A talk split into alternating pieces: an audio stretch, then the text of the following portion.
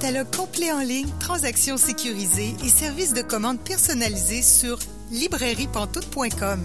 La librairie Pantoute, la librairie indépendante à Québec, partenaire annuel de CKRL, vous présente Bouquins et confidences.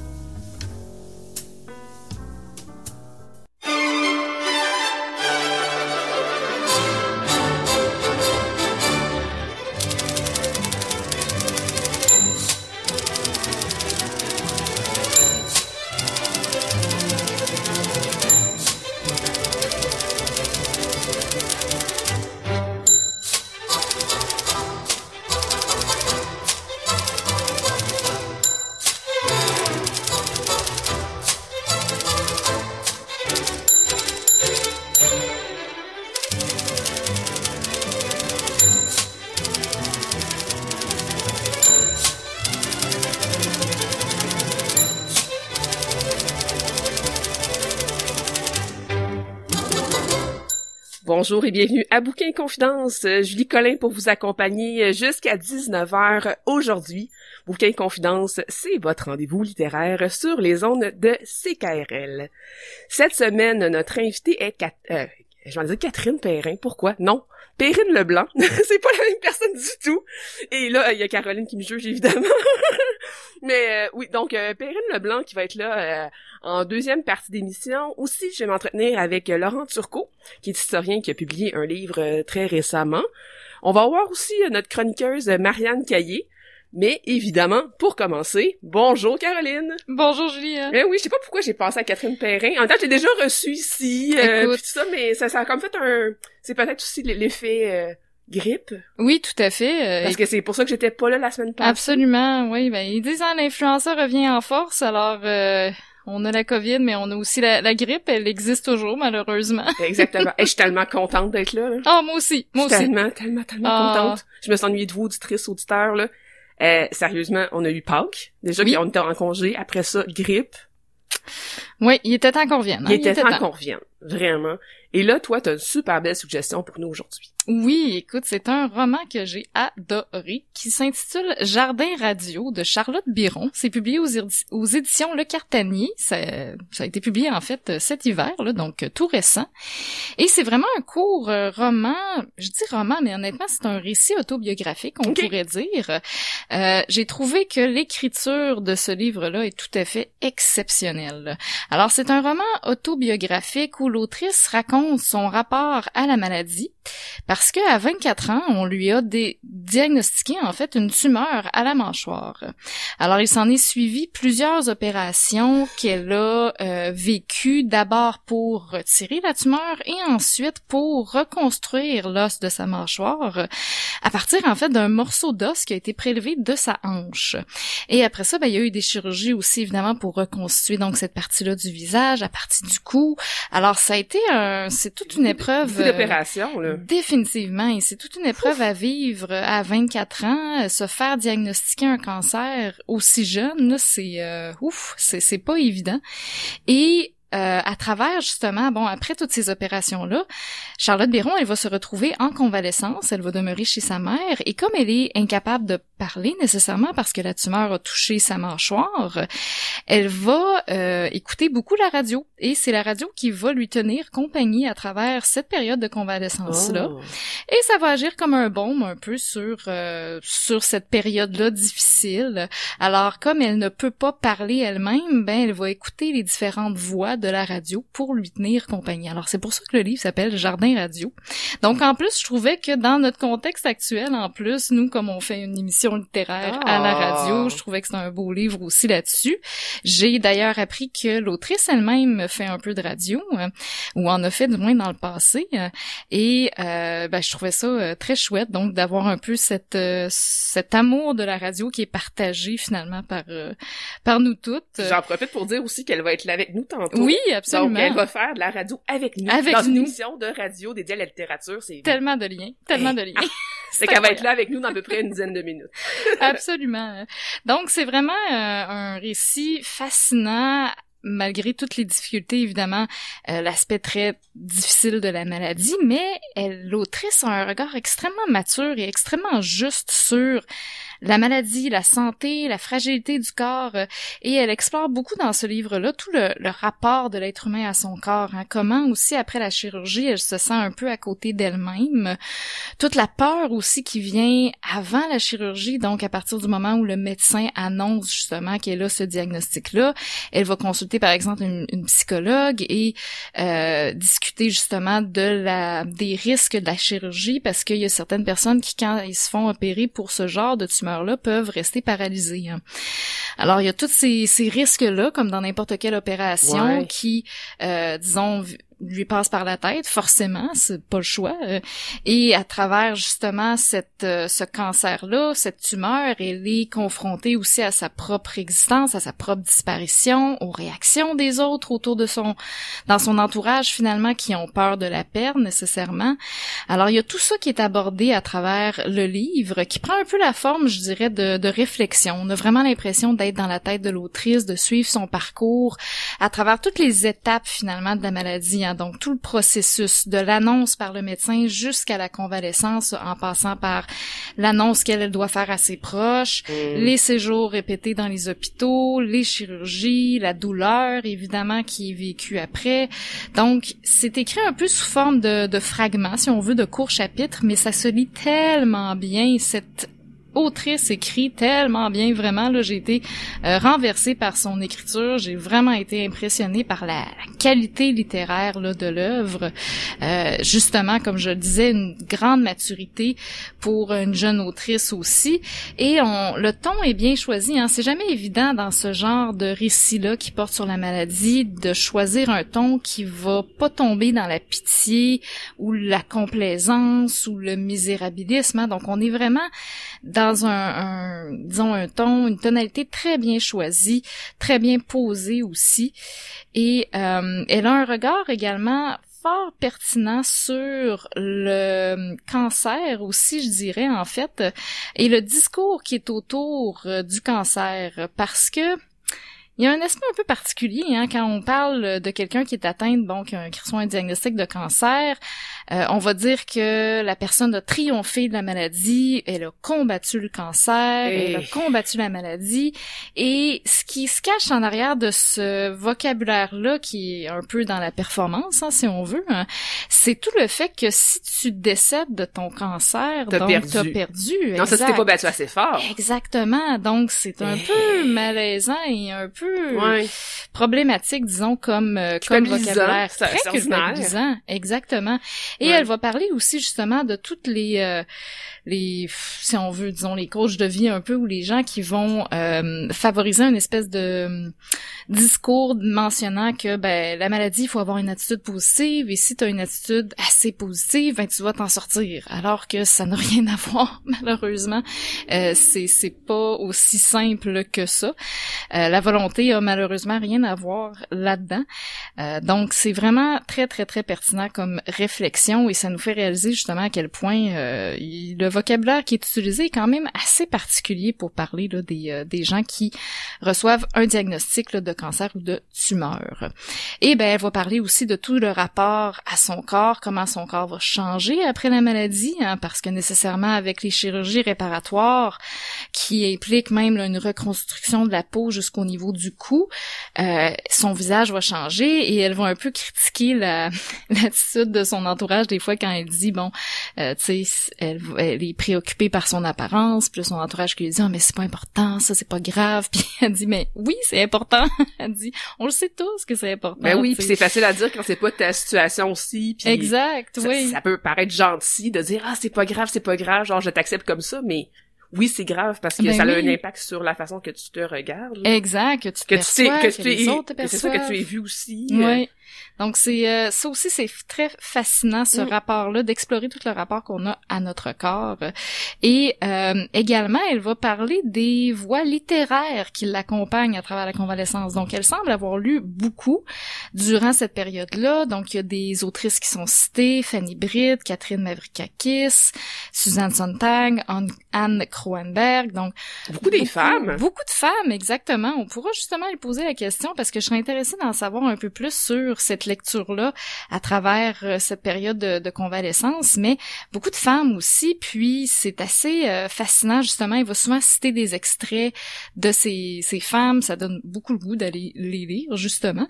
Euh, et puis comment elle trouve un écho dans sa réalité personnelle à ce qu'elle lit justement. Alors c'est vraiment très intelligent aussi, comme c'est probablement un des aspects qui rend l'écriture aussi intéressante et Mm. aussi euh, travaillée et euh, unique parce qu'elle va vraiment inclure beaucoup de, de ces réflexions-là dans euh, son écriture et ça rend ça très très intelligent en plus d'être intéressant et, et unique comme expérience. Je peux peut-être vous en lire un petit extrait. hein? Alors, ça va comme suit. Ma famille et mes amis me promettent des soins miraculeux qu'ils inventent au fur et à mesure que les problèmes surgissent. Des soins miraculeux et réconfortants qui me seront prodigués. Leurs phrases font partie des spéculations sur les façons de triompher de la maladie. Quand je prononce le mot tumeur, je dois reculer à cause de l'impact que le terme produit chez les gens. Ce qui défile dans leurs yeux, c'est la peur. Celle de me perdre, puis leur propre peur de mourir. Pendant une fraction de seconde, je devine leur soulagement de ne pas être malade. La tumeur est dans un corps extérieur au leur. Très vite, ils se sentent coupables de ce soulagement égoïste. Je les comprends. J'aurais exactement la même réaction. Les gens ne me dérangent pas quand ils sont rassurés d'être en santé, mais ils m'agacent quand ils veulent m'aider à adopter de meilleures dispositions pour triompher de la maladie. C'est ce que Sontag dit aussi. hein. Sontag n'est pas contre le fait de guérir, mais elle est contre les fausses croyances. Elle rappelle que le mot triompher sous-entend un acte volontaire. Sontag s'en prend à la pensée magique, à l'idée que notre volonté puisse dévier la trajectoire de la maladie, qu'une meilleure attitude donnerait au corps la force de surpasser les impacts de la tumeur. Je l'écoute et je me dis que c'est dommage d'être arrivé trop tard, de ne pas pouvoir rejoindre la galerie des héroïnes romantiques du temps de la tuberculose. Avec ma peau pâle, mes yeux creusés, mes veines saillantes, mes jambes maigres et noueuses, mon physique de convalescente, j'aurais eu une meilleure allure à une autre époque. Je l'écoute en sachant qu'il n'y a pas moyen de triompher, non. J'essaie de rester ici sur les bancs turquoises, avec tous ceux qui sont encore dans la salle d'attente. Wow. Et voilà. Donc c'est comme ça belle tout le plume. long. Vraiment une belle plume. Vraiment là, j'ai euh, moi j'ai adoré. C'est euh, ce n'est pas son premier livre, je pense que c'est son troisième ou quatrième, mais euh, définitivement là, ça m'a donné envie d'aller voir euh, les autres parce qu'il y a il y a définitivement quelque chose euh, d'unique ici qui se lit très très très très bien. Euh, et justement ce concept là d'aller chercher l'influence de la radio, comment ça meuble une période de Mm. maladie justement, je trouvais que c'était très Puis de intéressant. reconstruction de soi. Exact, Mm, oui, de mm. reconstruction de soi aussi, euh, à la fois physique, mais mentalement Ouais. aussi. là. donc, euh, vraiment, là, un excellent euh, livre Jardin Radio. On va écouter une chanson de Peter Peter, puis par la suite, euh, on revient justement avec Charlotte.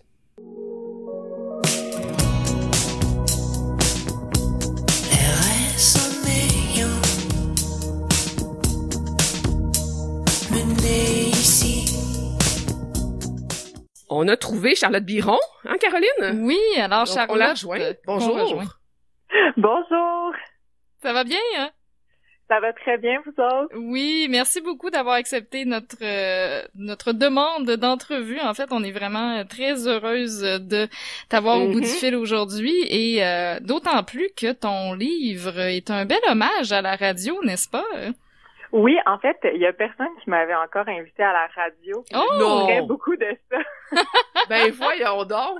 Ah ben c'est un grand honneur d'être les premières. On est vraiment euh, très très très contente. Euh, moi j'ai trouvé justement Jardin Radio, ça, j'ai beaucoup aimé l'écho à, à, comment je dirais à mon expérience personnelle de, de chroniqueuse aussi. Puis on, en tant que personne qui aime beaucoup ce médium-là, on, on se rejoint sur euh, sur plusieurs éléments.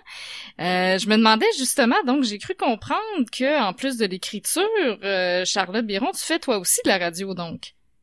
Euh, oui, j'ai fait de la radio depuis. Euh, en fait, j'ai commencé à faire de la radio il y a très longtemps. Euh, j'ai été, j'ai fait de la radio dans des contextes très particuliers. J'ai j'ai animé une émission pour enfants pendant quelques mois en Suisse. J'ai Oh, travaillé wow. un peu pour Radio Canada. J'ai travaillé beaucoup à Chiz à Québec. Mm. Euh, puis à côté, j'ai aussi développé comme une pratique de la création sonore, là, qui est un truc un peu plus étrange, mais qui a quand même des liens forts avec la radio. Euh, mais qui est un peu plus euh, du côté bizarre des enregistrements, du montage, mais tout ça est comme dans le même circuit de en fait de choses qui m'intéressent parce que c'est du son, puis c'est très intime le son, puis c'est comme euh, c'est tout le même médium, puis pour moi c'est tout près aussi de c'est tout près de la littérature, il y a comme une continuité entre toutes ces choses-là qui ont l'air très différentes a priori. Mais qui se rejoignent euh, effectivement sur plusieurs aspects. C'est euh, fascinant. Et donc, le choix de la radio ou de faire un livre qui s'a- s'articule un peu autour des, des voix de la radio qui t'accompagnent durant une période de convalescence, c'est venu assez naturellement donc pour toi. hein? Euh, oui, ben en fait, au départ, c'était pas comme un concept. Euh, pour les gens qui n'ont pas lu le livre, euh, c'est comme dans, dans le texte, il y a beaucoup de voix radiophoniques. Donc, j'ai commencé à noter euh, au moment où j'étais, c'est ça, j'ai eu une tumeur, j'ai été en convalescence longtemps. J'écoutais beaucoup, beaucoup, beaucoup la radio, euh, des podcasts, des archives, toutes sortes de choses. Euh, puis à un certain point, j'ai commencé à noter. Il y avait comme des phrases qui me restaient dans la tête, des épisodes, euh, des moments de radio qui m'obsédaient un peu. Puis j'ai ouvert un fichier, puis j'ai commencé à transcrire des choses. Euh, donc ça, c'est comme la première étape. Mais après, quand j'ai commencé à écrire le livre, même l'écriture m'est venue un peu comme si je parlais à la radio. J'avais souvent l'image d'un Ah. micro devant moi, tu sais, puis que j'avais envie que le livre, il, il, il contienne quelque chose d'un peu radiophonique aussi, si ça a du sens. Oui, oui, c'est vraiment intéressant justement comme euh, comme démarche, je dirais, d'avoir voulu euh, créer ça et, et c'est peut-être pour ça aussi que ça se lit aussi bien. Moi, j'ai été vraiment renversée par la qualité de ta plume. C'est, euh, j'ai trouvé ce livre-là, mon Dieu, ça se lit tellement, tellement bien, malgré très aisément, en fait, malgré l'aspect assez difficile de, l'expérience qui est euh, racontée. Dis-moi, au niveau de l'écriture, je lisais en entrevue que tu as commencé donc à, coucher sur papier des passages tirés de ton expérience dès 2014. Est-ce que donc l'écriture s'est faite d'une manière assez graduelle il y a eu des moments où c'est vraiment sorti là, dans, dans l'urgence? Euh, c'est au début, je voulais vraiment pas écrire sur la tumeur parce que euh, parce que moi, j'aime pas ça lire, lire des livres sur la maladie. Je trouve ça triste. puis Ça, je me disais pourquoi les autres ils voudraient lire un livre que moi j'écris sur la maladie si moi j'ai pas envie de lire les autres livres sur la maladie? Euh, mais donc, mais je prenais quand même des notes parce que quand on vit quelque chose d'aussi euh, impressionnant, ben on a besoin quand même de coucher sur papier. Enfin moi, je je suis j'avais besoin d'écrire les choses qui se passaient, puis j'avais pas beaucoup, j'avais l'impression de transcrire des choses qui étaient assez euh, pas uniques, mais je me disais ben j'ai pas lu ça souvent en fait. Puis, bon, Absolument. c'est ça, je me suis quand même forcée là, pour li- lire des livres sur la maladie. Euh, mais donc ça, ça a été très progressif. Là, donc 2014, ça remonte quand même. Puis il y a eu un moment où j'ai senti que avec tout, avec tous les carnets, avec toutes les transcriptions de voix que j'avais, euh, c'est comme si le livre est apparu tout d'un Mm. coup. Puis après, il s'est écrit en un an. Ça s'est fait comme, Oh wow. comme très lent et très vite ensuite. OK. Et euh, est-ce que tu peux nous parler un peu aussi de euh, du processus d'édition? Est-ce que euh, la réception un peu qu'il y a eu euh, au Cartanier, par exemple? Euh, oui, ça a été, euh, c'est vraiment une question que j'aime là, parce que j'ai tellement une belle rencontre. Euh, au fond, au Cartanier, il y a une autre, euh, il y a un autre très beau livre qui est sorti sur euh, sur la maladie qui s'appelle Le sang des pierres, qui est écrit par Lucille euh, Oui. Lucille Rigbush. Ouais. Ouais, j'avais lu ça, moi. Oui, c'est ça. C'est un livre magnifique et c'est Lucille qui m'a, euh, c'est Lucille qui a été là dans le processus éditorial avec moi au Cartanier.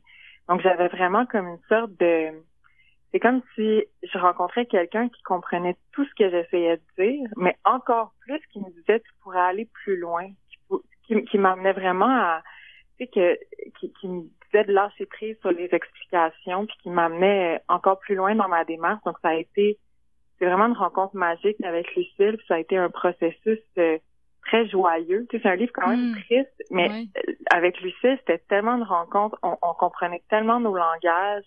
Euh, elle, avait, elle avait tellement d'écoute par rapport au livre que c'est des journées de travail qui sont comme un peu magiques là, dans, dans ma vie. J'avais jamais vécu euh, ce genre de moment-là très très littéraire, très beau, une sorte d'amitié, euh, d'affinité comme ça sur le plan de la démarche. Donc au Cartanier, ça a été vraiment un, c'est vraiment un beau processus avec Lucille, dont je vous recommande d'ailleurs le livre, là, qui est très bon. Ben, je l'ajoute sur ma, sur ma liste, définitivement. T'aimerais euh... ça, Caroline? Oui, excellent. Bon, je l'ajoute sur ma liste, euh, un autre à, lire, mais c'est très beau, justement, de t'entendre parler de cette expérience-là, puis euh, c'est, ça doit être aussi très, euh, très satisfaisant, très apaisant de pouvoir échanger comme ça avec quelqu'un qui euh, a parlé un peu d'un sujet connexe et souvent, tu sais, l'écriture comme c'est une activité qui s'effectue individuellement, d'avoir cette réception-là et, et cet échange-là doit être euh, assez satisfaisant aussi, hein. Ben oui, vraiment. Puis moi, j'ai vraiment fait le parti d'écrire le livre en me disant, les gens, ils vont comprendre. Ils vont comprendre c'est quoi la maladie. J'ai pas besoin de leur expliquer. Puis surtout, j'ai pas besoin de leur parler comme si c'était une victime. Tu sais, mm-hmm. tout le monde, tout le monde vit ça. C'est pas, euh, c'est quand on quand on traverse des épreuves comme comme une tumeur ou comme un deuil ou comme toutes sortes d'épreuves, on a l'impression qu'on est un peu seul au monde. Mais en fait, euh, tout le monde tout le monde traverse toujours ce genre de choses-là tout autour de nous. C'est juste qu'on n'en a pas toujours conscience. Donc la rencontre avec Lucie, c'était comme la confirmation de oui, c'est ça, c'est ça la bonne, mm-hmm. c'est ça le bon ton à, adopter avec les gens, ils vont comprendre. Tout à fait. Hein. Tu nous parles donc de euh, cette autrice-là qui a été importante dans ton processus d'écriture. Il y a aussi plusieurs influences littéraires dans ton livre dont tu vas parler. On a par exemple Suzanne Sontag, Fanny Britt, Anne Boyer. Est-ce que tu pourrais nous parler un peu de tes influences littéraires ou présentement des euh, auteurs ou des autrices qui euh, t'ont marqué récemment que tu aimerais partager avec nous? Hein? Euh, ben, c'est vrai que dans le livre, Suzanne Sontag, Audrey Lord aussi, Audrey Lord, Audrey Lord en français, est importante. Anne Boyer qui a écrit The Undying, ça c'est des références importantes. À la fin du livre, il y a, il y a Daphne B aussi qui arrive, qui a été, qui est devenue une amie, mais à l'époque qui n'était pas une amie là, qui comme que j'ai rencontrée à travers la radio et la littérature. Daphné qui est dont les livres me à chaque fois me bouleversent et qui est mm-hmm. incroyable. Donc qui est vraiment quelqu'un de de très important. Mais j'ai aussi je parle aussi de, de créateurs et de créatrices sonores.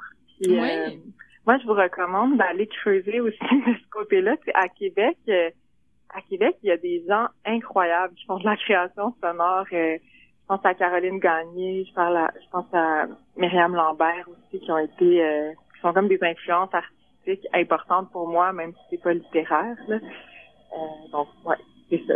C'est euh, une très bon, un très bon point, effectivement, parce qu'en matière de création euh, sonore, on, on, oublie souvent euh, cet élément-là et c'est un milieu des fois qu'on connaît moins aussi. Donc, je retiens ces, ces deux noms-là. C'est très, très intéressant d'en apprendre plus sur ces personnes-là. Avec tout ça, je pense que c'est malheureusement le tout le eh temps qu'on avait. Ça passe, ça passe très vite, malheureusement. Mais un merci énorme, Charlotte Biron, pour ta présence avec nous aujourd'hui et vraiment euh, toutes mes félicitations là, pour ton livre qui est hyper hyper intéressant, fascinant et très bien écrit. Donc on lui souhaite une longue une longue vie. Hein.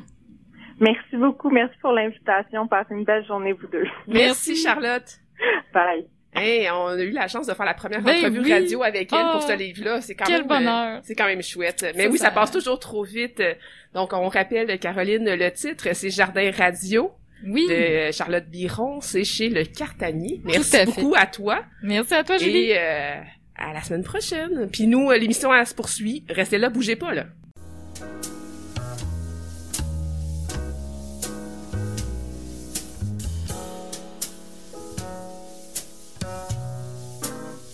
Catalogue complet en ligne, transactions sécurisées et services de commande personnalisés sur librairiepantoute.com.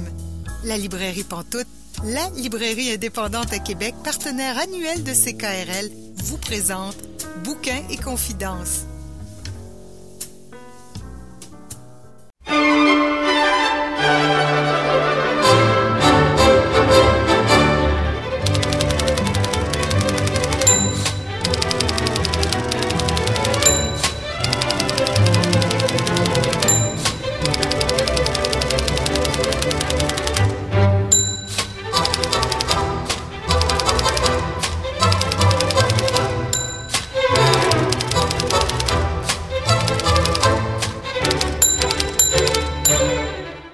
Vous êtes bien à Bouquin Confidence, euh, Julie Collin pour vous accompagner jusqu'à 19h.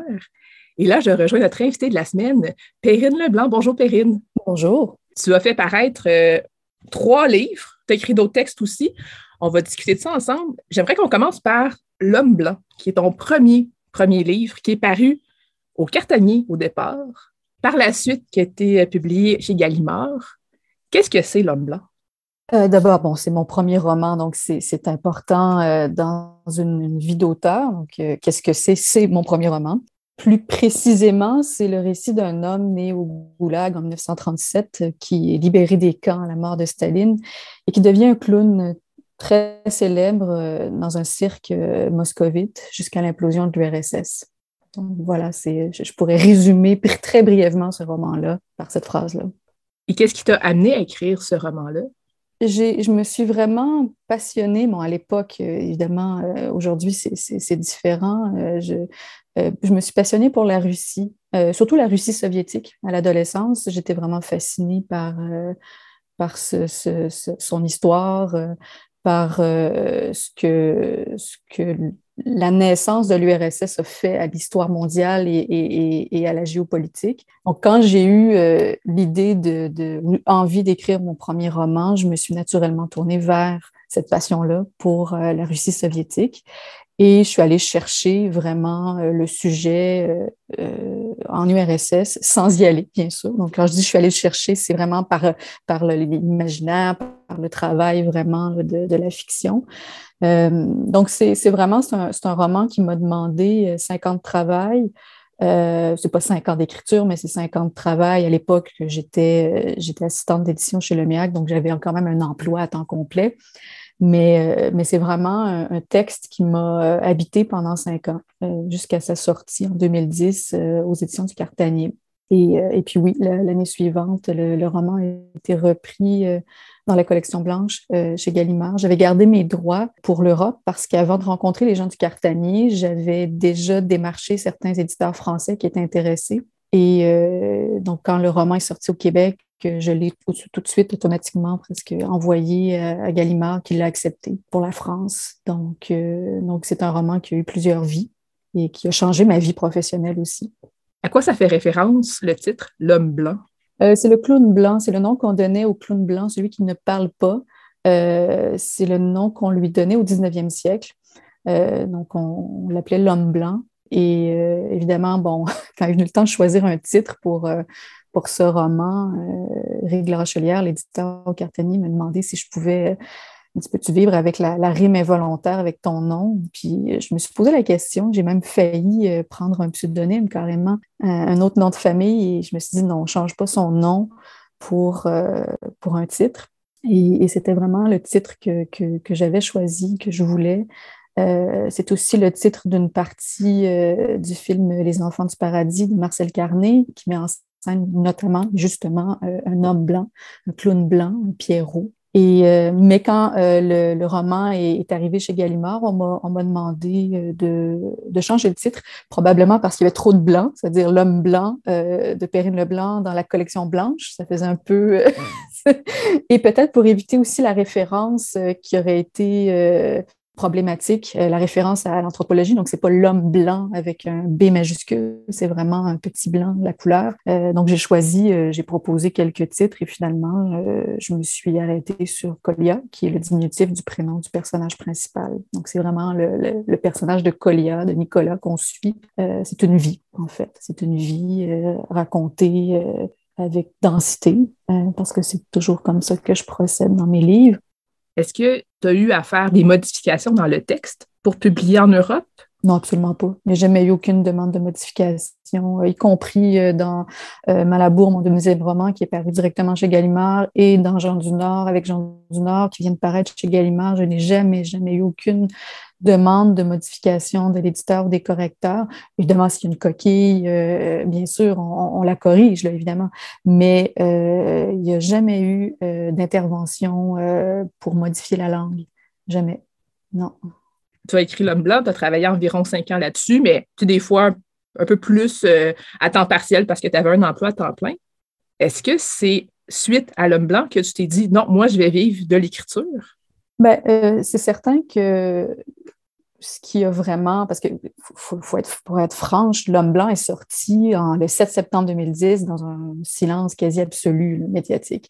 Euh, comme la plupart des livres, hein, c'est un succès, c'est un accident, puis c'est un accident heureux, mais c'est un mélange de hasard, de, de, de, livres qui arrivent au bon moment, de, de bons sujets, de talents aussi ou, de, Donc, c'est vraiment, un, un, cocktail.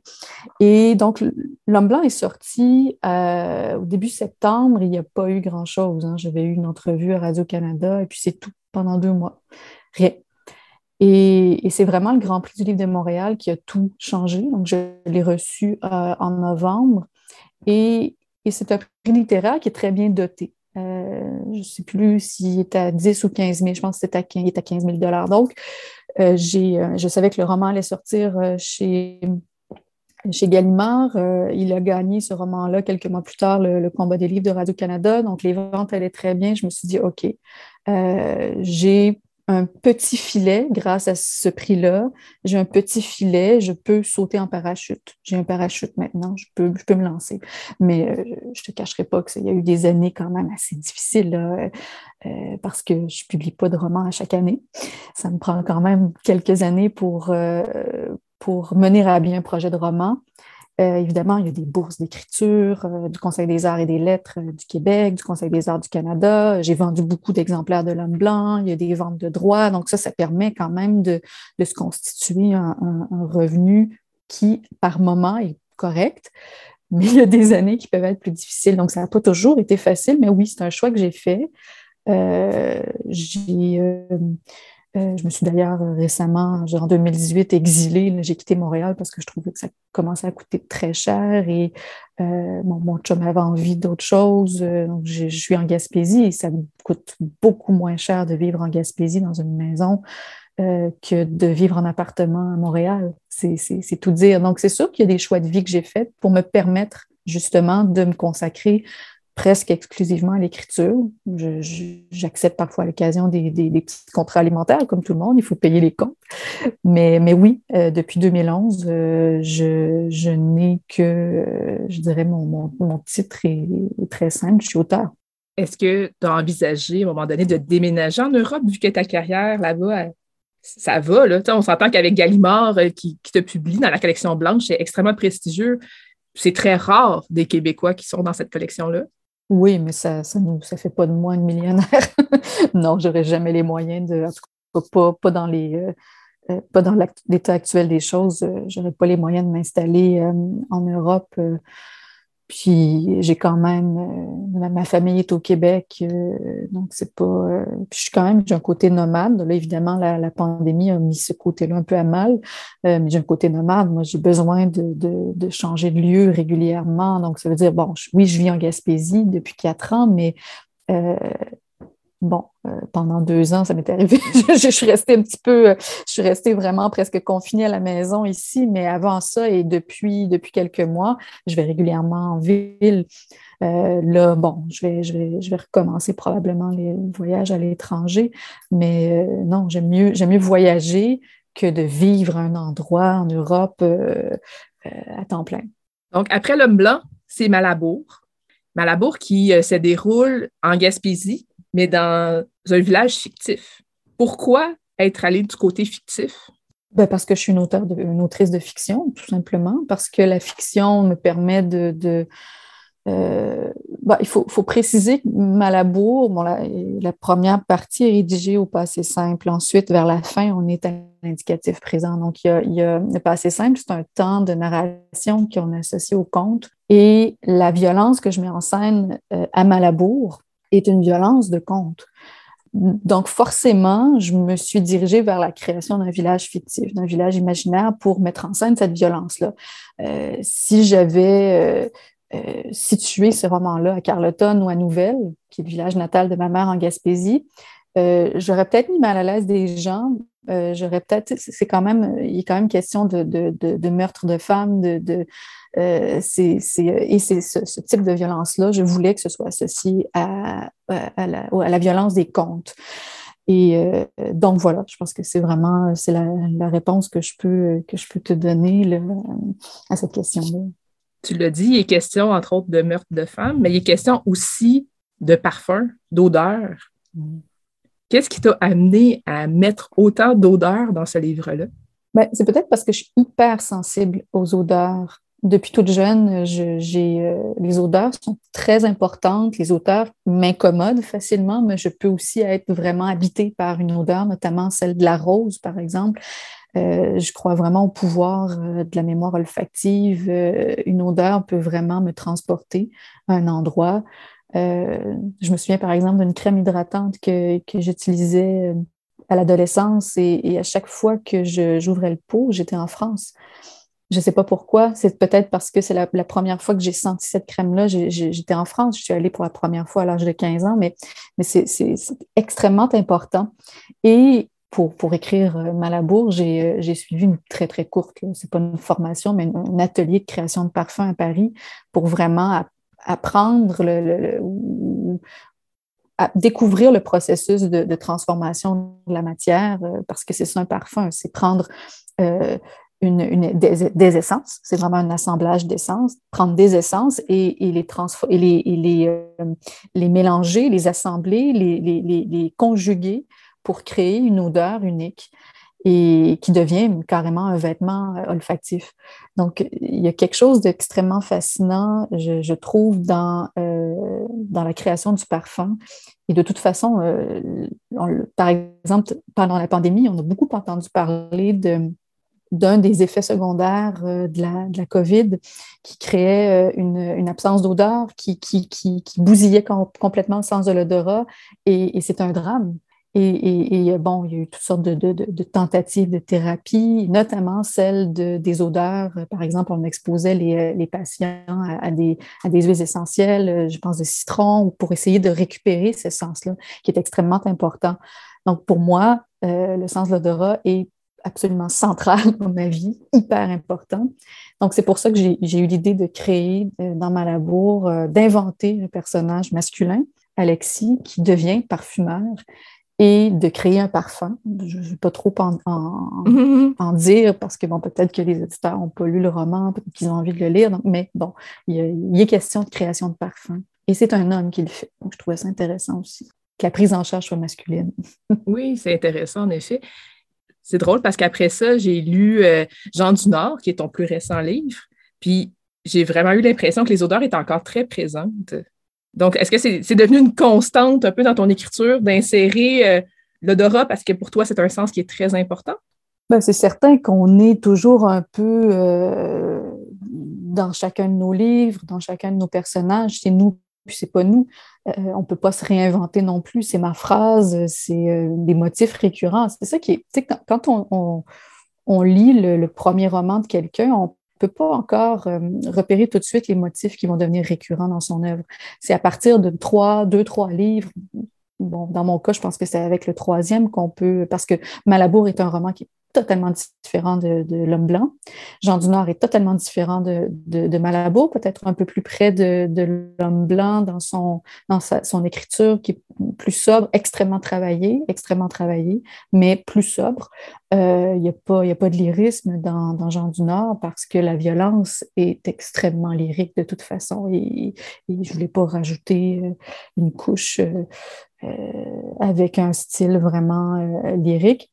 Donc oui, les odeurs sont, importantes aussi dans, Jean du Nord, mais peut-être pas de manière, je voudrais peut-être de manière oblique, parce que dans Malabour, je mettais en scène un, créateur de parfums.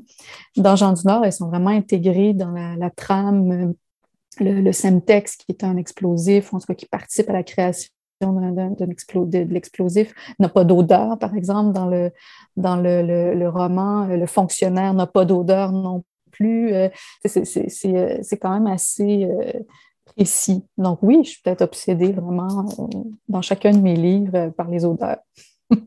la mémoire olfactive, elle est très, très, très importante. Là, si euh, on dit lasagne, ben là, c'est sûr que les gens sentent l'odeur de la lasagne. On ne peut pas y échapper. Le pain. Le, pain. Ah! Il y a plein d'odeurs comme ça que oh, ça nous revient tout de suite en tête ou dans le nez. On le sait tout de suite, tout de suite. Donc oui, on a une bonne mémoire là-dessus. Comment tu résumes Jean du Nord? Ben, Jean du Nord, je, le résume vraiment très simplement, c'est un roman de guerre, d'amour et, d'espionnage, mais plus précisément, euh, c'est vraiment, on suit trois personnages sur trois territoires différents. Euh, un personnage de journaliste, euh, de reporter de guerre français qui, euh, qui se promène dans les poudrières du monde pour euh, ramener l'information et, et, et, informer, renseigner ses lecteurs. On a une jeune, très jeune journaliste, écrivaine et documentariste québécoise qui part à la recherche d'un sujet très précis, c'est-à-dire Samuel Gallagher, qui est un, poète nord-irlandais combattant qui a été assassiné, exécuté sommairement par un groupe euh, paramilitaire euh, protestant. Donc, on est vraiment en 1991 en Irlande du Nord, euh, pendant la guerre qu'on a appelée les troubles, qui opposaient deux groupes en Irlande du Nord, les, Irlandais de, culture catholique et les, protestants qui, militaient pour le maintien de l'Irlande du Nord au sein du Royaume-Uni. Donc, c'est vraiment une guerre occidentale qui a, marqué euh, l'île d'Irlande pendant une trentaine d'années, de la fin des années 60 jusqu'à la signature des accords de paix en 1998. Donc, je me suis vraiment plongée dans cette matière-là. Euh, je suis allée euh, plusieurs fois sur le terrain en Irlande du Nord pour faire mon repérage. tous les lieux que je décris d'Argent du Nord, je, les ai, je les ai vus, visités, les trajets, je les ai faits. Euh, j'ai rencontré des gens euh, aussi qui ont été des acteurs euh, pendant le, conflit en Irlande du Nord. C'est vraiment une fiction. j'ai pas, j'ai pas utilisé leur témoignage pour les. c'est vraiment, c'est pas un documentaire, un document ou un documentaire. C'est vraiment une œuvre de fiction. Mais il m'est arrivé d'utiliser des éléments de ma propre enquête, une enquête de romancière que j'ai faite sur le terrain, de les utiliser, de les retravailler. Euh, et je les ai euh, euh, inclus dans la trame. Mais vraiment, il y a des strates d'écriture, il y a des couches d'écriture, il y a, on ne pourrait plus trop. voilà, c'est pas, pas un roman à clé, c'est vraiment une œuvre de fiction. Donc, je l'ai résumé, mais pas brièvement du tout. Ah, c'était bien bref, euh, sans, problème. C'était juste parfaitement bref. À la fin, tu écris une note au, lecteur où tu expliques, entre autres, qu'il y a des événements peut-être qui, qui, peuvent sembler euh, exagérés dans le livre, mais que ça t'est vraiment arrivé. Eh oui. Comme le, café, parlons-en, parce que c'est quand même c'est quelque chose que c'est pas un, gros punch et euh, tu, en parles à la fin. Donc, euh, ben, J'ai dit simplement, oui, c'est arrivé. je ne vais pas plus loin parce que peut-être qu'un jour, je, me réserve. Je, vais, je vais, par exemple, un écrivain, quand on pose une question complexe à un écrivain, sa façon de répondre, c'est sous la forme d'un livre.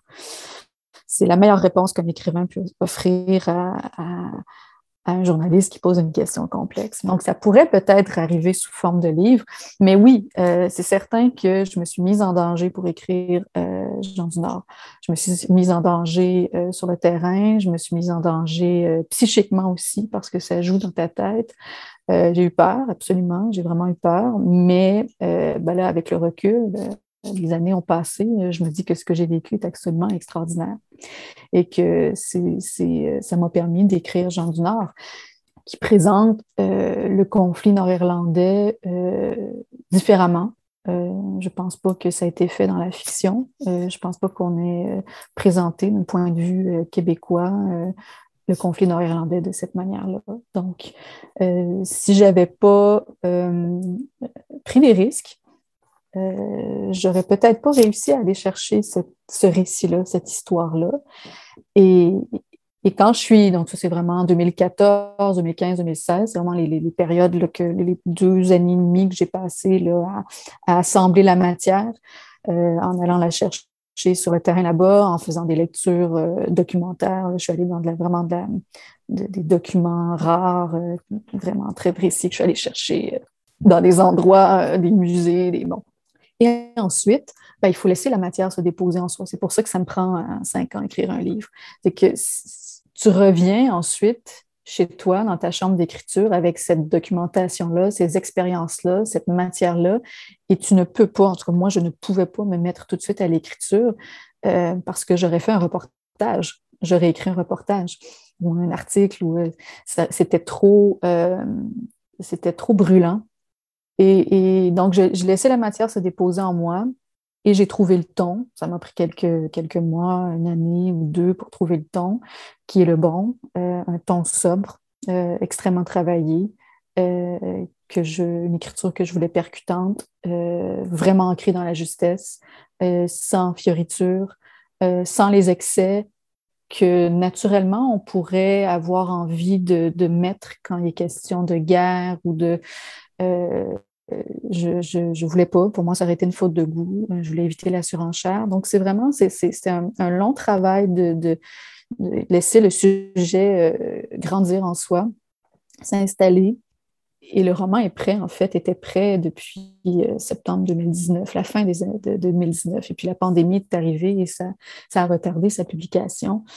Euh, donc, ça ne m'a pas pris huit ans pour l'écrire, ça m'a pris cinq ans pour l'écrire, mais j'ai attendu deux ans et demi euh, dans l'antichambre de la publication. Bon, tant mieux parce que c'est pas, pas facile, publier un livre en 2020. C'est pas facile en 2022 non plus. Il y a encore des, euh, une crise du papier euh, mondiale, euh, il y a des problèmes de transport, mais c'est probablement moins difficile maintenant que l'année dernière ou en 2020. Donc, c'est ce qui explique, oui, aussi, que j'ai été absente pendant aussi longtemps.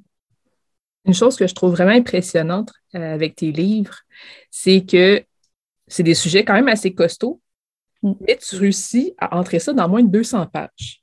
Absolument, absolument. Euh, moi, je, suis une lectrice euh, impatiente et je suis aussi une autrice impatiente. Euh, chaque phrase doit s'arrimer parfaitement. la phrase fait partie d'un paragraphe qui fait partie d'un, chapitre qui fait partie du livre. Et, et je n'ai pas de patience comme autrice pour le superflu.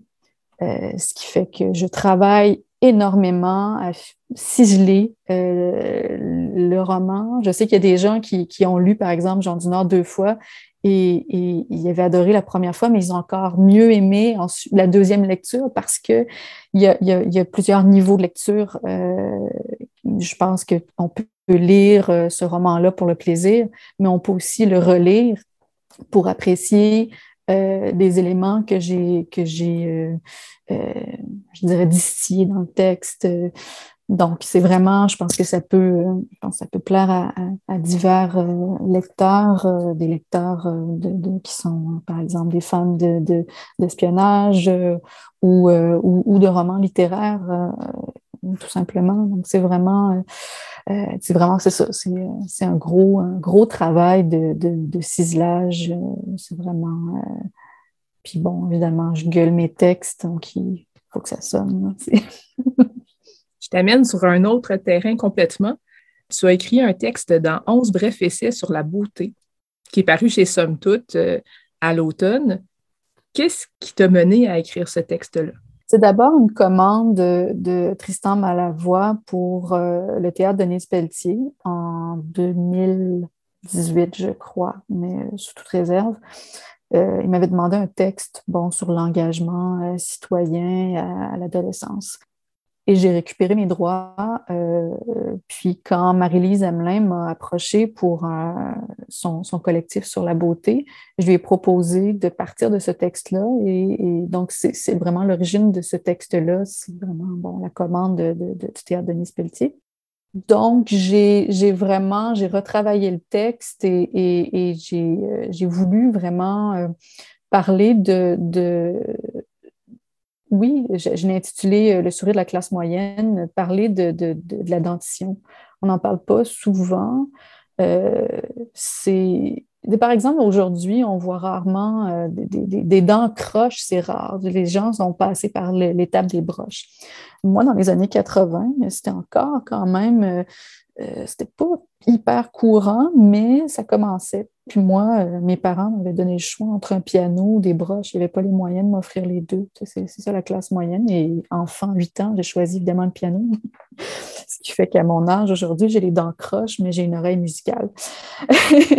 mais vraiment, ça m'est arrivé souvent que qu'on me dise, mais tu souris pas, euh, pourquoi tu souris pas? Les photographes qui essaient de me faire sourire sur les photos. Euh, j'ai un rapport au sourire qui est vraiment, et aux dents extrêmement complexe. Sur un plateau euh, de radio, quand ils prennent une photo pour, pour le site, je leur demande tout le temps de ne pas choisir une photo sur laquelle je parle parce qu'immanquablement, on va voir mes dents. Donc, c'est vraiment, c'est un texte que j'ai fait sur, sur les dents. Euh, sur la beauté euh, et, notre rapport à, la dentition dans tout ce, monde de la beauté.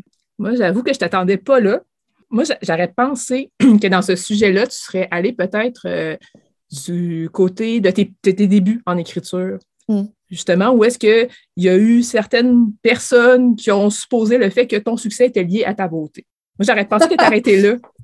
Ouais, ben, c'est sûr que, bon, on vieillit, donc je me trouve peut-être moche en ce moment, mais c'est pas grave, ça, c'est mon, rapport à, mon image. Mais euh, euh, non, ce qui, ce qui marque surtout, une, en tout cas, dans ma vie, c'est plutôt les gens euh, qui, par méchanceté, souvent des femmes, je suis désolée de le dire, mais souvent des femmes me disaient que, j'étais moche ou que, au cégep, c'est ce qui est arrivé euh, sur une affiche. Euh, on avait une troupe de théâtre et euh, on avait pris une photo de la troupe et on avait, on avait placardé.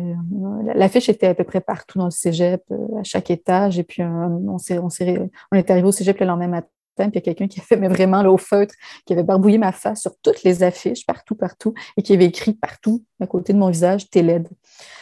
Donc, c'est sûr que ça, ça marque plus que euh, bon, que, des gens jaloux euh, puissent euh, aient envie de dire que bon, c'était pas cute, ce serait pas publié chez Gallimard. Je veux dire, Gallimard, il m'avait pas vu hein, physiquement quand ils ont reçu le manuscrit, quand ils l'ont accepté, ils savaient pas de quoi j'avais l'air. Donc, c'est, je sais que c'est pas vrai. donc, mais de se faire dire comme ça à l'adolescence, à l'époque où c'est quand même très important, on est en train de, on quitte le monde de l'enfance, on devient adulte, on est en train de se constituer comme adulte et, notre rapport à, notre corps qui a changé et, et, trouble, problématique, se faire dire t'es laide, c'est vraiment évidemment fondateur. c'est vraiment fondateur. c'est très violent.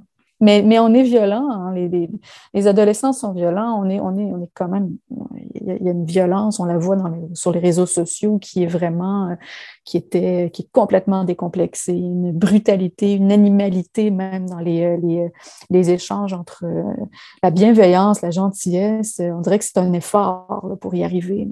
J'essaie de, j'essaie de pas, de jamais tomber là-dedans. Ça, me, je, suis un peu, je suis bouleversée par notre époque, comme, mais je suis pas la seule. tu as dit euh, tantôt que euh, Jean du Nord a été publié beaucoup plus tard à cause de la pandémie. Est-ce que tu travailles présentement sur un autre livre? Ah, j'en ai, j'ai quatre projets, évidemment, que, tu sais, quand tu, euh, c'est sûr qu'au début de la pandémie, j'ai eu de la misère à écrire, comme à peu près tous mes collègues écrivains à qui j'ai parlé. C'était vraiment très dur de lire, d'écrire. on était vraiment beaucoup trop englués dans le présent. Euh, beaucoup de mal à se projeter dans l'avenir. Euh, donc, mais là, bon, depuis, euh, depuis quelques temps, je, travaille sur, j'ai quatre projets. J'ai un gros projet d'un gros roman chantier qui va me prendre du temps, vraiment. Je couvre 200 ans, 1850, 2040. et on va peut-être être en 2040 quand je vais l'avoir fini. Fait que finalement, il n'y aura même plus d'anticipation là-dedans. Mais, mais, j'ai aussi deux projets de textes un peu plus brefs, euh, différents, un peu plus euh, peut-être personnels, plus intimes, dont un illustré, pas par moi évidemment, je ne peux pas dessiner quoi que ce soit. Et donc, c'est vraiment ce qui va. j'ai vraiment du, pain sur la planche, j'ai de quoi m'occuper pour les cinq prochaines années, mais je n'attendrai pas cinq ans ou huit ans avant de, de, publier mon prochain livre. C'est certain que probablement que le prochain livre ne sera pas un roman, je ne sais pas lequel parmi les trois, quatre projets que j'ai sur ma table va, euh, va être, euh, va, va, arriver, va advenir là, en premier. Je ne sais pas lequel, on verra. Merci beaucoup, euh, Perrine Leblanc, de nous avoir rencontrés aujourd'hui. Merci, Julie.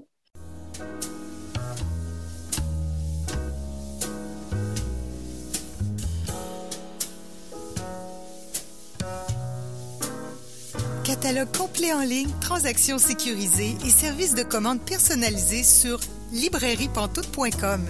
La librairie Pantoute, la librairie indépendante à Québec, partenaire annuel de CKRL, vous présente Bouquins et confidences.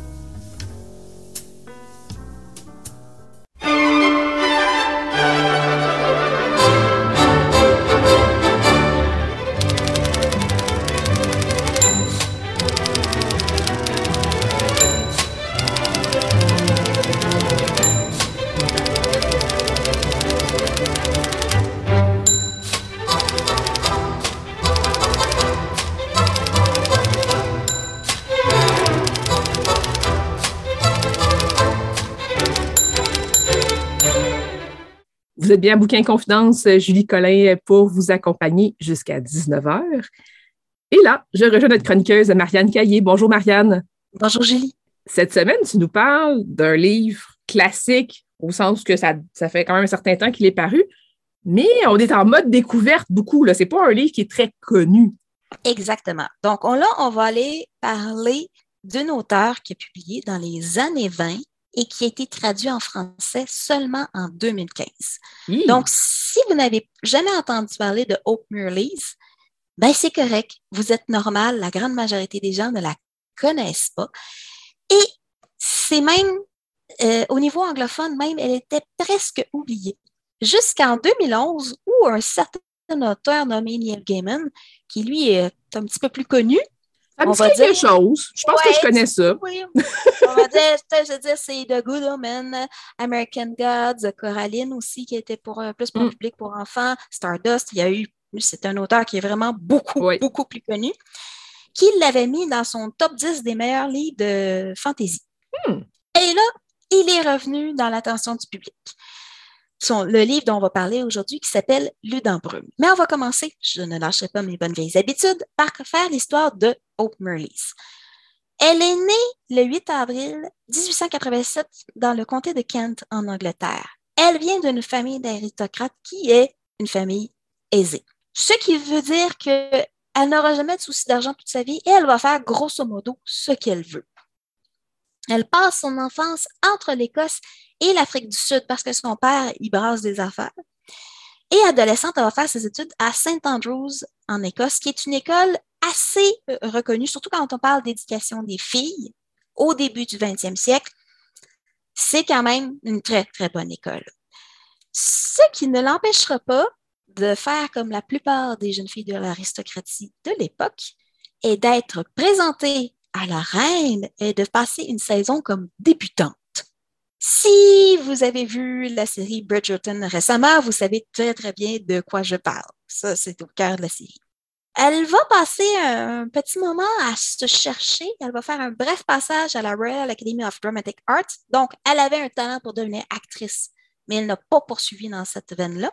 Et en 1910, elle a 23 ans, elle entre au collège Newman de Cambridge, un collège qui à l'époque est réservé aux femmes, pour étudier la langue grecque, mais surtout la culture grecque classique. On ne parle pas de la culture grecque moderne, on parle vraiment de la culture grecque classique, la Grèce antique. Elle va y faire la rencontre de Jane Ellen Harrison, qui elle-même est un personnage très important. C'est à l'époque la grande spécialiste de la Grèce classique et c'est la première femme en Angleterre à faire une carrière universitaire. Donc, elle a fait un doctorat, elle a fait, elle était professeure d'université au Collège Newman, elle a même été sur des chantiers de forêt archéologiques et c'était une spécialiste euh, de la place des femmes dans la Grèce antique. Hope et Jane vont vivre ensemble pendant 15 ans, de 1913 à 1928, même si elles ont de fait 40 ans de différence.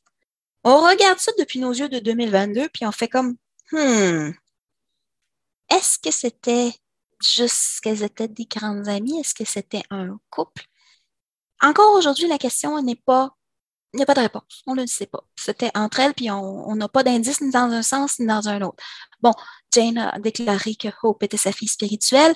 Elle fréquentait des milieux où l'homosexualité était quand même relativement bien acceptée pour l'époque. Elles ne se sont jamais déclarées ni dans un sens ni dans un autre. On ne le sait pas. La seule chose qu'on peut savoir, c'est qu'elles avaient un lien très fort et qu'elles ont vraiment vécu ensemble pendant 15 ans. En 1913, Hope va visiter Paris pour la première fois. Mais on parle du Paris avant la Première Guerre mondiale. Donc, c'est la capitale artistique du monde. C'est la fin de la belle époque, mais c'est aussi le début de certaines avant-gardes. Entre autres, Picasso, il peint ses premières toiles à l'époque. C'est l'époque du cubisme.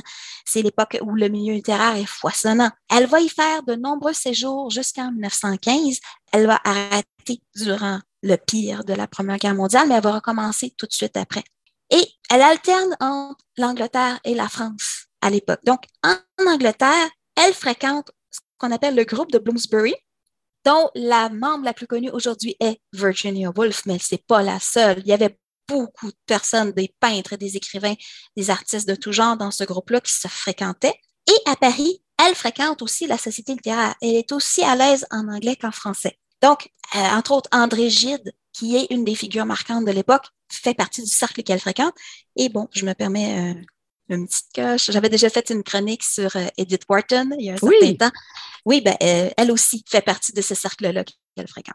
Aussi, à Paris, il y a l'École des langues orientales. Elle va y étudier avec Jane Harrison le russe. Elles vont d'ailleurs co-traduire ensemble deux ouvrages du russe vers l'anglais. Euh, il y en a une, c'est une vie d'un saint russe, l'autre, c'est un recueil de contes sur le thème de l'ours.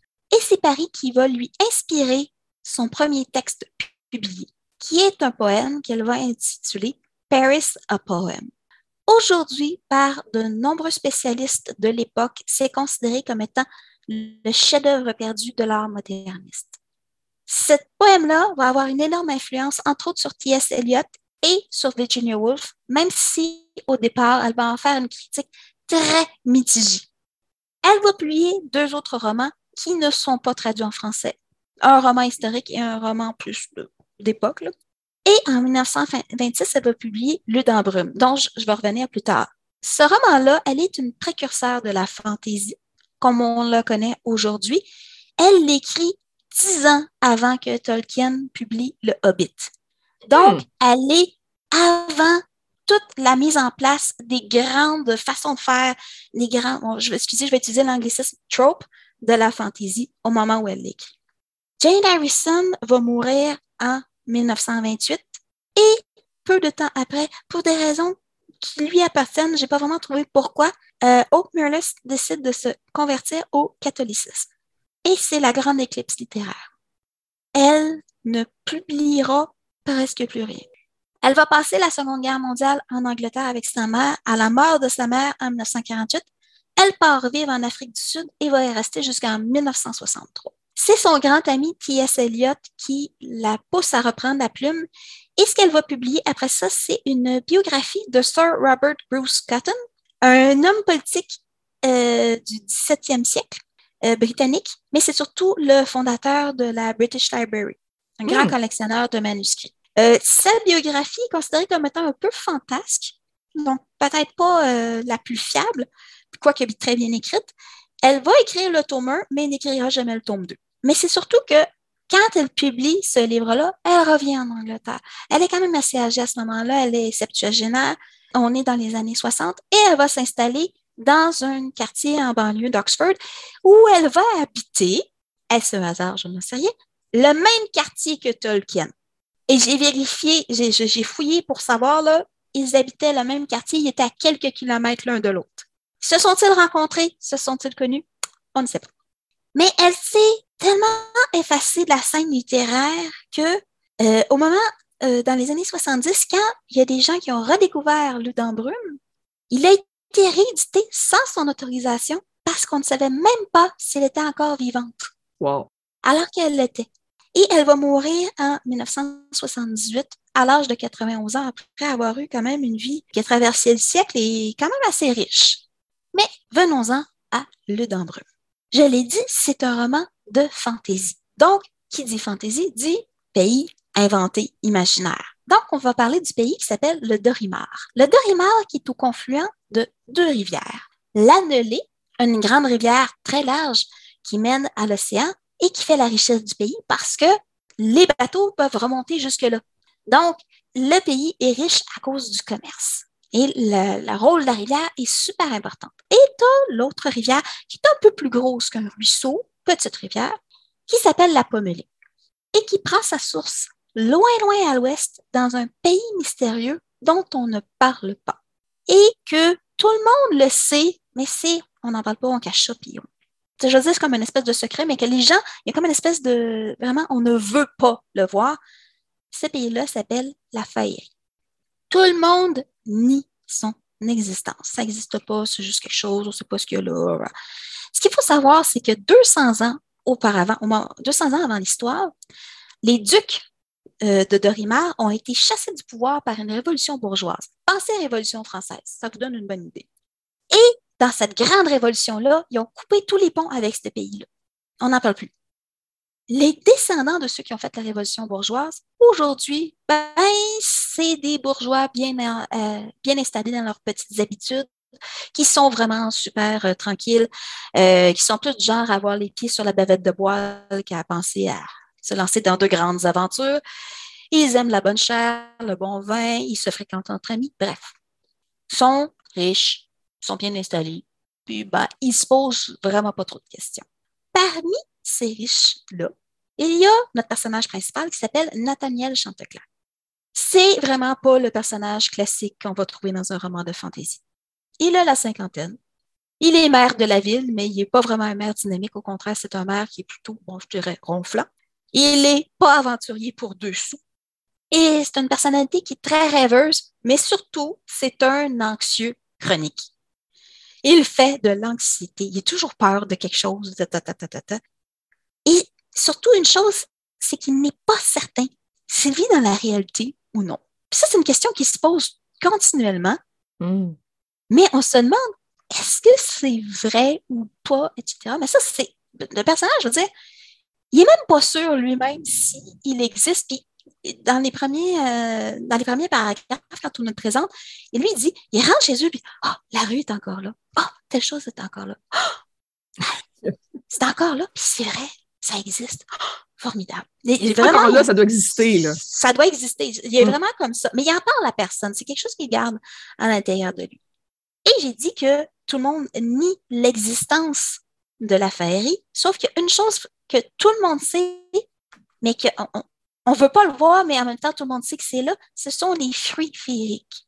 Les fruits qui viennent du pays de la féerie. Personne ne sait comment ils rentrent en ville. Aucune idée comment ça arrive. Ça fait des années et des années qu'on se bat pour faire stopper le trafic.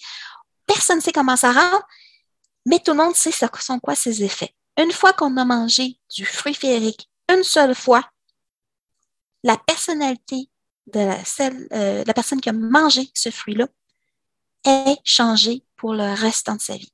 Et ça a une espèce d'effet hallucinogène. Sauf que les gens de Dorimar sont tellement dans le déni de la réalité que quand on, pense qu'on a mis la main sur un trafiquant de fruits féeriques, à vrai dire, on va, on va parler de trafic de soie tissée parce qu'on ne veut même pas dire dans les textes de loi que la féerie, il y aura peut-être une possibilité que ça existe. Or, notre maître Nathaniel Chanteclair n'est pas tout à fait comme les autres par rapport à ça à cause d'un événement. Puis je profite de l'occasion pour vous lire un extrait parce que ça vous donne vraiment une bonne idée de c'est quoi le livre et de c'est quoi le personnage. Tous ceux qui connaissaient maître Nathaniel auraient été bien étonnés d'apprendre qu'il n'était pas un homme heureux. Pourtant, c'était bien la vérité. Une peur insidieuse et inconnue rongeait sa vie à la racine, une peur latente qui pendant de longues périodes pouvait rester endormie. Enfin, presque, car elle ne s'éteignait jamais complètement. Il savait exactement quand cela avait commencé. Un soir, il y a plusieurs années, alors qu'il n'était encore qu'un jeune homme, ses amis et lui avaient voulu se divertir et s'étaient déguisés afin d'effrayer les domestiques, se faisant passer pour les fantômes de leurs ancêtres. Il ne manquait pas de ressources car les greniers des Chanteclair regorgeaient de vestiges du passé. On y trouvait de grotesques masques de bois, des armes, des instruments de musique et des costumes antiques. Ces vieilles robes tragiques et hiérophantiques si peu adaptées à la vie de tous les jours. Il y avait également des coffres remplis de tissus en soie, ornés d'étranges scènes brodées ou peintes. Qui ne s'est jamais demandé dans quelle mystérieuse forêt nos ancêtres avaient découvert les animaux et les oiseaux qui avaient inspiré leurs tapisseries ou sur quelle planète s'étaient déroulées les scènes qu'ils avaient reproduites. Mais revenons à nos farceurs. Après s'être blanchi la face avec de la farine et fardé le visage pour avoir l'air aussi fantomatique que possible, Maître Nathaniel s'était emparé d'un vieil instrument, une sorte de lutte ornée d'une tête de coq et dont les cordes avaient été rongées par le temps et l'humidité. Il s'était alors écrit en tirant brusquement sur celle-ci. Voyons voir ce que ce vieil engin a encore dans le ventre. Celle-ci laissa échapper une note si plaintive, si glaçante et pourtant si séduisante que l'espace de quelques secondes, le groupe s'immobilisa comme pétrifié.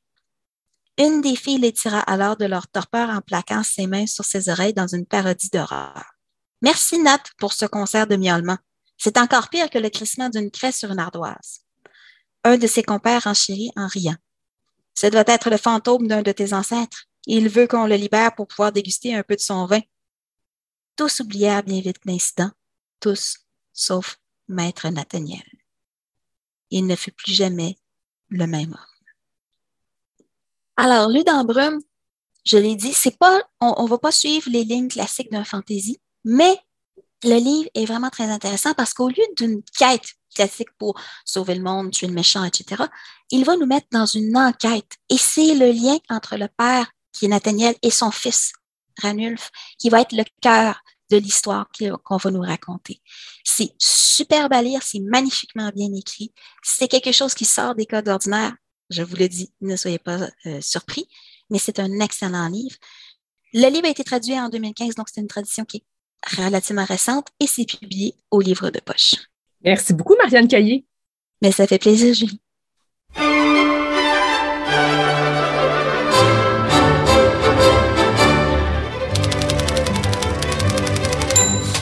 Bonjour, Laurent Turcot. Bonjour. Tu viens de faire paraître un livre qui s'appelle L'Histoire nous le dira, Tabarnouche, pâté chinois et autres traits culturels du Québec. L'histoire nous le dira, c'est aussi le nom de ta chaîne YouTube. Oui. Pourquoi publier un livre avec le même nom? Ben, parce que c'est la même entreprise. Quand je dis entreprise, c'est la même manière de vulgariser l'histoire. Les gens qui me suivent sur YouTube, depuis un bout de temps, me disent Ça serait bon que tu fasses quelque chose spécifiquement sur le Québec.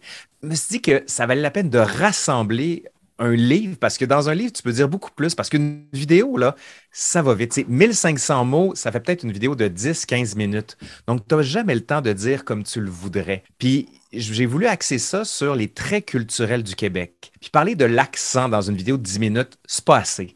Donc là, je me suis dit, je vais prendre un peu plus de mots, mais vous allez voir, vous, qui, du moins, si vous l'avez lu ou si vous allez le lire, ça fait pas tant que ça malgré tout, tout mais ça donne aussi une ambiance complètement différente entre le médium écrit et le médium qui est vu. C'est pas du tout la même réception, le même type d'écriture. Est-ce qu'on doit comprendre que ce sont les mêmes sujets qui sont abordés sur la chaîne YouTube que dans le livre ou il y a du contenu complètement inédit? Ah, on est vraiment dans le contenu inédit. Il y a quelques vidéos, dont les vidéos ont très bien marché, puis je me disais, je ne peux pas passer à côté de ça. Je les inclus dans le livre, mais le chapitre, par exemple, sur la langue, ça, c'est complètement original. Sur les sacres aussi, il y a plein d'éléments aussi sur le sport, la médecine que vous avez jamais lu nulle part. Ben, jamais lu, on s'entend. C'est un livre de vulgarisation, c'est un livre de synthèse. Donc, je m'appuie sur des auteurs, notamment quand je parle de la poutine, par exemple, je ne peux pas ne pas parler de Jean-Pierre Lemasson.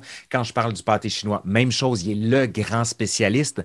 Donc, j'ai voulu synthétiser résumé, simplifié pour que tout le monde soit capable d'avoir des espèces de petits chapitres digestes.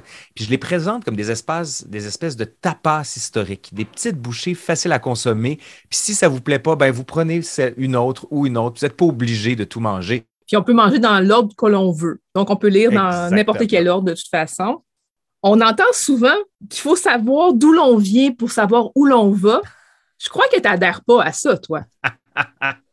oui, c'est volontairement. J'ai écrit ça parce que tout le monde me dit Ah oui, c'est vrai, l'histoire, c'est important parce que pour savoir où on va, il faut savoir d'où on vient. Je dis Ben non, ça se saurait si c'était ça. c'est une formule, un prêt à penser que je trouve qui est trop facile. Puis on dit Voilà, c'est à quoi sert l'histoire. Ouais, mais non, parce que l'histoire, ça sert à beaucoup plus que ça. Ça sert certes à comprendre le présent, mais ça sert à se projeter, puis ça sert à se défaire des contraintes qui sont autour de nous qu'on pense être instinctives. Donc, c'est surtout pour ça que j'aime pas ça, cette formule-là. Puis ce que j'aime beaucoup de l'histoire, c'est que ça donne ce que j'appelle dans l'introduction le confort intellectuel. C'est-à-dire, tu n'as pas besoin de l'histoire. Ça ne va pas te faire survivre ou vivre. Ça ne sauve pas des vies, mais ça fait tellement du bien. Ça fait du bien de connaître des affaires. Ça fait du bien quand on lit quelque chose de sentir que tout d'un coup, l'esprit s'élève. C'est ça le confort intellectuel. Si on parle d'indice au bonheur, ben moi, dans ma tête, le confort intellectuel, il est là. Ça, ça ne veut pas dire de lire Saint-Augustin, de se taper tout Wagner. Non, non, non. N'importe quoi qui nous fait plaisir puis qui nous fait sentir la nécessité de connaître des choses, ça, ça en fait partie. Puis pour moi, la lecture, c'est essentiel là-dedans. J'aimerais qu'on aborde quelques sujets en particulier euh, qui sont tirés du livre. Euh, par exemple, le 1er juillet, qui est la fête des déménagements. Pourquoi c'est le 1er juillet? Ben, en fait, c'est ça. C'est qu'il y en a beaucoup au Québec qui se disent comment ça se fait que le 1er juillet, on ne fête pas le Canada, qui est quand même la fête de la Confédération de 1867, et pourquoi les Québécois déménagent? Ben, c'est parce que de l'époque de la Nouvelle-France jusqu'à 1974, la date de la fin des baux, donc des baux locatifs, c'était le 1er mai. Sauf qu'avec le temps, les enfants commencent à être scolarisés, puis ça se termine quand l'école? Ben, fin juin. Donc là, certains enfants étaient obligés d'être délocalisés pour aller dans d'autres écoles. C'était compliqué. On s'est dit, hey, gang, on va repousser ça en 1974, puis ça va être le 1er juillet. Il y en a qui vont dire, ouais, mais là, ça tombe la fête du Canada. Et alors? On est quand même en 1974. La montée de l'indépendantisme qui arrive au Québec, il n'est pas étranger, bien sûr, mais ça montre aussi un peu le désengagement de la fête du Canada et l'investissement dans une autre fête qui est beaucoup plus importante pour les Québécois, c'est le 24 juin. Et le 24 juin, on l'appelle comment? La fête nationale de la nation. Il ne peut pas avoir de nation, du moins pour certains. Donc, le Canada, ben, on le laisse de côté. C'est pas une prise de position là, que je suis en train de faire. C'est simplement comme ça qu'on conçoit les choses. Et pour les gens qui arrivent ici, qui essaient de comprendre le Québec, ils ne comprennent pas cette espèce de pensée double. Puis nous-mêmes, des fois, on ne le comprend pas. On le vit sans l'avoir intellectualisé. Il y a aussi question euh, des sports improbables. Oui, ça, j'ai du fun. Ben oui, avec la, course au cochon graissé ou encore le repassage extrême, les sauts de baril pour ceux qui ont connu les héros du samedi, on entendait cette musique, puis on voyait des jeunes s'élancer en patin, sauter par-dessus des barils. Ben, ça a été des sports qui étaient extrêmement populaires. On avait même un grand champion qui s'appelait Georges Coallier. Mais cette histoire-là est comme un peu tombée dans l'oubli. Pourquoi? Parce qu'il y a des sports qui sont devenus dominants.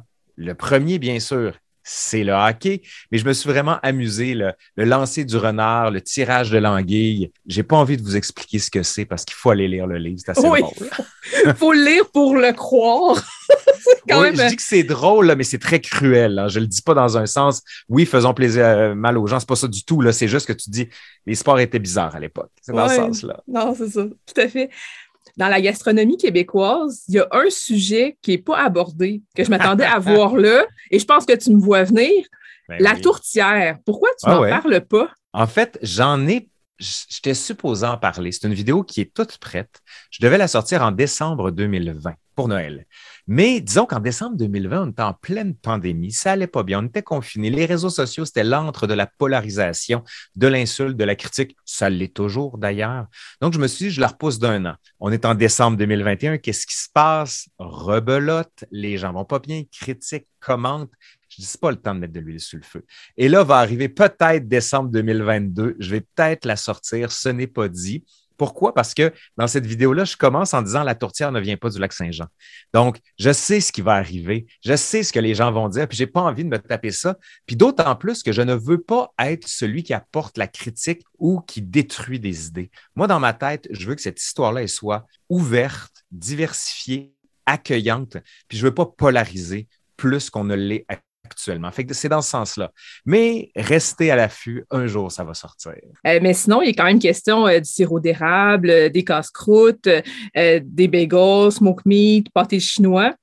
Pâté chinois, on a souvent l'impression que c'est lié au chemin de fer, mais c'est pas le cas. Non, ça, c'est grand, le grand mythe de l'histoire canadienne, française et québécoise de penser que ce sont les travailleurs chinois qui, venant ici pour travailler sur le chemin de fer canadien, Anne-Marie ou soit Anne-Marie, d'un océan à l'autre, et donc qu'ils auraient consommé une sorte de viande qui aurait été transformée en pâté, qu'on aurait appelé le pâté chinois. Sauf que les Chinois ne consomment pas de bœuf.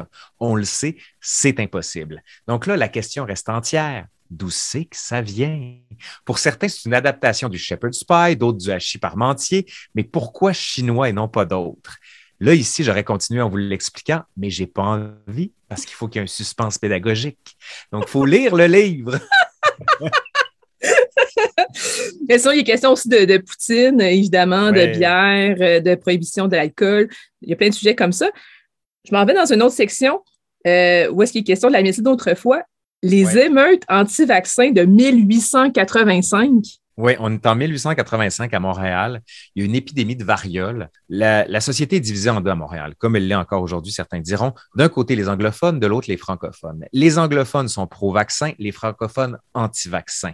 Et là, L'épidémie commence, de plus en plus de morts, les Canadiens français qui refusent de se faire vacciner, l'Église qui les soutient en disant faites-vous pas vacciner, c'est le choix de Dieu de savoir qui va vivre, qui va mourir. Et si vous laissez la médecine contrôler votre vie, bientôt les autorités civiles vont contrôler l'éducation. Donc, hors de question de se faire vacciner. Le maire à l'époque, qui est Honoré Beaugrand, celui qui a écrit La chasse-galerie, fait venir l'armée, sort les enfants du centre-sud pour les forcer à se faire vacciner. Les gens virent fous, attaquent l'hôtel de ville, détruisent les fenêtres. On se dit, mais on est vraiment en 1885? Ne sommes-nous pas en 2020-2022? L'histoire, des fois, a des manières de rimer qui est assez singulière, puis on se dit, a-t-on appris du passé? C'est pour ça que je vous disais que j'aime pas la formule pour savoir d'où on vient, faut savoir où on, euh, pour savoir on va, où on va, faut savoir d'où on vient. Et je me trompe. C'est vous dire si je, je, la dis pas souvent. Parce que ça se saurait. On aurait regardé la grippe espagnole dont je parle quand je parle de l'histoire de la quarantaine. On aurait regardé les épidémies de variole de 1885, puis on s'est dit, il faut éviter ça. Mais non, mais non. Des fois, l'histoire, c'est comme ça. Ça se ressemble. Ça se répète pas, ça se ressemble. Est-ce que tu avais un plan précis des sujets que tu voulais aborder dans ce livre-là ou il y a des choses qui ont été surprenantes puis tu t'es dit, j'ai pas le choix d'ajouter ça finalement? Ben, il y a des choses dont j'avais pas le choix. Au départ, j'avais pas prévu faire ça sur la langue. Ben, à un moment donné, ça s'est imposé de lui-même parce que je dis, je peux pas parler du Québec si je parle pas de la langue puis de l'accent. Sauf qu'en travaillant sur l'accent, je me suis dit, je ne peux pas détacher l'accent de la manière de parler ici. Je ne peux pas parler de la manière de parler sans parler du joual, des expressions, de la loi 101. Donc, à un moment donné, quand tu mets le doigt dans l'engrenage, tout vient. Et la difficulté, c'est de se dire, quand est-ce que j'arrête? Eh bien, l'arrêt se fait après un certain nombre de pages et c'est là que les gens disent, vous n'avez pas parlé de ça, vous n'avez pas parlé de ça. Et c'est là que je réponds, oui, tome 2, ça s'en vient un jour. Oh, OK, ça faisait partie des, questions que je m'étais notées, justement. Donc, euh, oui, il y aura un tome 2 éventuellement. Oui, il va y avoir un tome 2. Je ne sais pas ça va être sur quoi encore, mais je pense qu'il va en avoir un deuxième. Il y a déjà peut-être la moitié d'écrit, mais je prends mon temps. Puis je veux voir aussi ce que les gens vont avoir comme reste de lecture. Parce que je me nourris beaucoup de ce que les gens me disent, me proposent et des questions que eux se posent. Parce que être dans le public, ça sous-entend aussi pas seulement donner, mais recevoir. Puis il y a beaucoup de gens, quand je donne des conférences ou ailleurs, m'écrivent pour me dire Connaissez-vous cette histoire-là? Puis souvent, non, je ne la connaissais pas. Donc, je creuse, je leur pose des questions. C'est un échange. On est en collégialité dans l'espace public aussi. Puis je suis vraiment content. Puis j'adore la manière dont les gens ont de répondre, puis de m'écrire, puis de m'interpeller aussi. Quand ce n'est pas des insultes, bien sûr. ça, il y en a tout le temps. Est-ce exact de dire que ton grand-père était linguiste? Oui, oui, tout à fait, qui était prof à l'Université Laval, qui a écrit un dictionnaire en 12 volumes sur les canadianismes dans l'Est du Canada, qui a ensuite été édité chez Larousse dans une version plus réduite. Donc, un peu le drame de ma vie, un des drames de ma vie, on en a toujours plusieurs, c'est que je commençais à exister comme intellectuel quand lui a été atteint d'Alzheimer. Donc, on s'est croisé à un point où lui déclinait, moi je montais, puis j'étais pas à un niveau de comprendre ce qu'il aurait pu m'apprendre. J'ai hérité de sa bibliothèque, puis c'est pour ça que le, chapitre sur la langue, ça a été le plus difficile pour moi parce que c'était dans ces terres que j'entrais sans avoir pouvoir entrer en dialogue avec lui. D'où la raison pour laquelle je le cite à de nombreuses reprises. Puis je dis que c'est mon grand-père dans le livre. Donc il y, a de moi là-dedans beaucoup plus que, que dans mes autres livres sans doute. Et j'ai remarqué aussi qu'il y avait beaucoup de notes. Donc, c'est extrêmement documenté. Oui, c'est très documenté. Puis je me suis appuyé aussi sur beaucoup de chercheurs et amis. Anne-Marie Baudouin-Bégin, qui est quand même la grande référence, il faut le dire, l'insolente linguiste, il faut lire ce qu'elle fait. C'est tellement important. J'avais eu le plaisir de signer une de ses préfaces. Vim Rémissen, Éric Bédard, Benoît Melançon. C'est des gens avec qui je suis en dialogue permanent. Myriam Wojcik, Pierre-Luc Brisson. C'est des gens qui me nourrissent puis je pouvais pas ne pas citer leurs œuvres. Puis en même temps, c'est que je voulais montrer à, ceux qui vont me lire que l'histoire, non seulement elle est passionnante, mais qu'il y a beaucoup de livres sur le sujet. Puis on a souvent envie de se dire, ou on se dit souvent, je veux en savoir plus. Tout est là. C'est comme si je montrais en fait l'architecture derrière le livre pour ceux, qui, ceux et celles pardon, qui veulent aller plus loin ceux et celles qui auront mangé un petit tapas puis qui auront envie d'avoir un repas euh, plus complet. Une petite, paella. On va rester dans la métaphore espagnole. ben, merci beaucoup, Laurent Turcot, de nous avoir parlé aujourd'hui de l'histoire nous le dira. Tabarnouche, pâté chinois et autres traits culturels du Québec, c'est publié chez Urtubise. merci beaucoup, ça a été vraiment un honneur.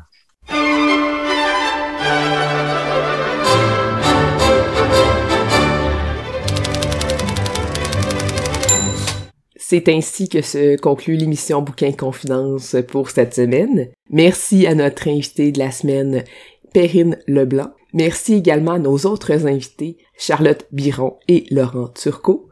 Et évidemment, merci à nos chroniqueuses Caroline Ménard et Marianne Caillé. Restez à l'écoute de CKRL, c'est en aparté qui suit dans quelques instants. Passez une belle soirée et à la semaine prochaine.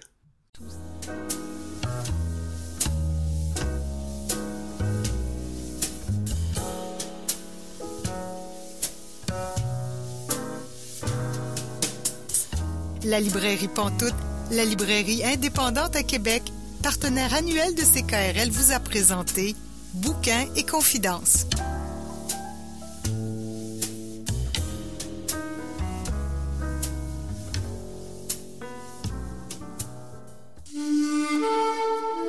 Cette émission est disponible en balado-diffusion.